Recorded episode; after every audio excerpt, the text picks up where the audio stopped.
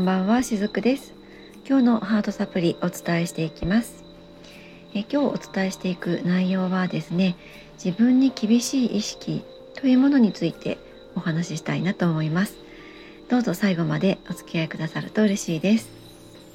えー、私のサロンの方でね、えー、お見えになる方、まあ、オンラインとかでもご相談になられるお客様の中でも本当にこれあの多いんですけれども聖書やなんかでねお話を伺っていますとその自分に厳しいっていう方が多いんですね。えー、まあ私が我慢すればいいんだとか私が何とかここをすればいいと思っていますとかですね、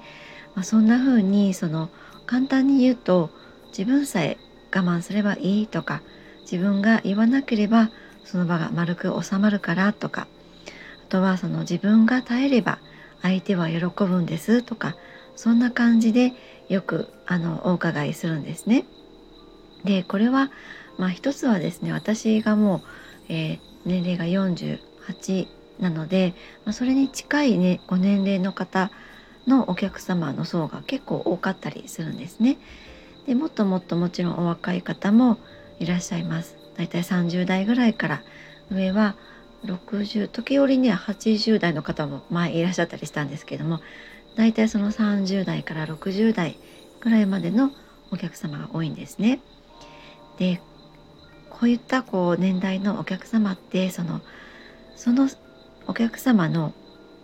親御さんっていうのは本当に昭和生まれで昭和育ちですよね。で実際お客様で、え私自身も昭和生まれの昭和育ちなんですけれども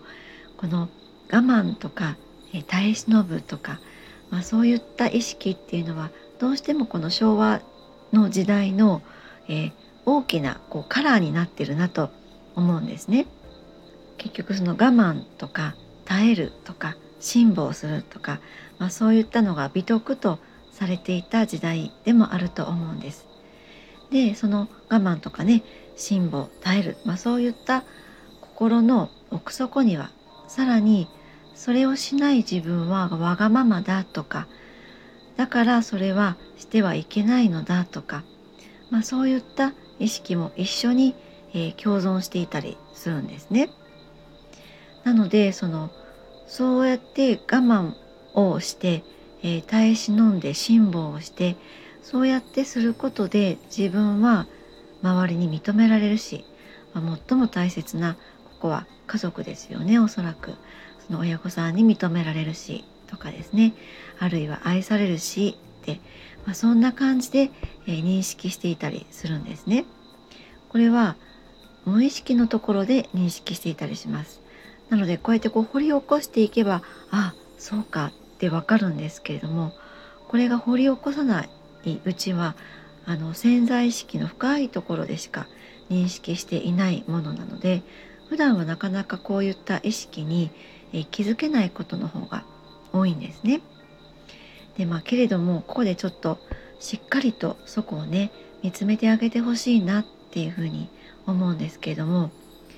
それは本当にわがままなのかっていうことなんですね。本当にそこで自分が我慢をしなければ自分だけが耐えなければ忍ばなければ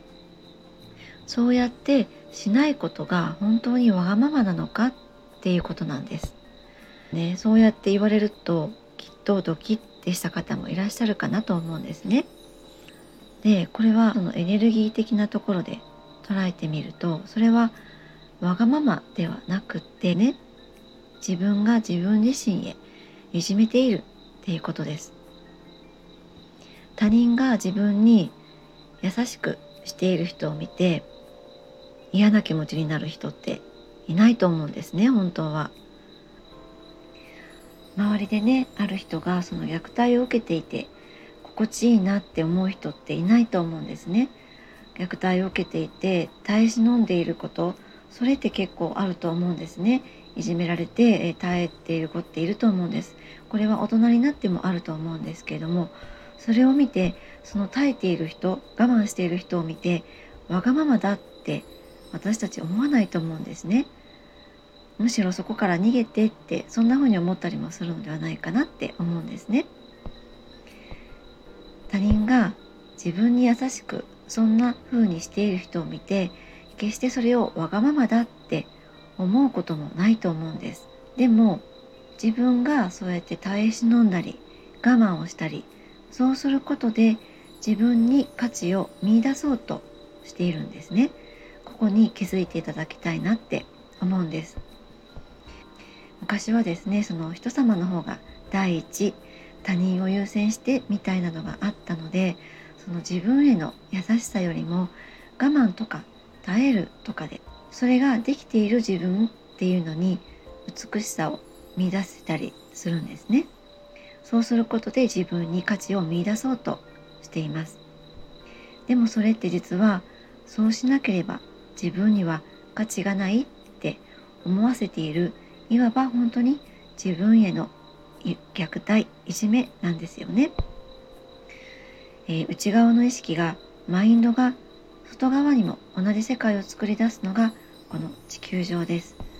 なので自分にそのいじめたりしてしまうような厳しさがあるとやはりその意識と同じものが外にも現れてしまうんですね。結果的に自分のそういった意識が外からも同じようなものを招いてしまうわけなんです。なので是非もう今はですねその我慢をするとか耐え忍ぶとかそういったのが美徳だっていう風な時代ではなくなっていると思うんです。むしろ自分のやりたいことをちゃんとやれるそういう風な時代にもなっていってるんですよね。もちろん一気にここら辺の意識が変わるっていうのは難しいと思います。何でもそうですけど何かが一気にゴロッと変わるなんていうことはないんですよね。でもこういったことに、えー、気づいていっていただくことでちょっとずつでも自分への優しさっていうのも大切にしていただけるのではないかなと思って今日はこのお話をさせていただきました。今日も最後までお付き合いくださりありがとうございました。しずくでした。Bye.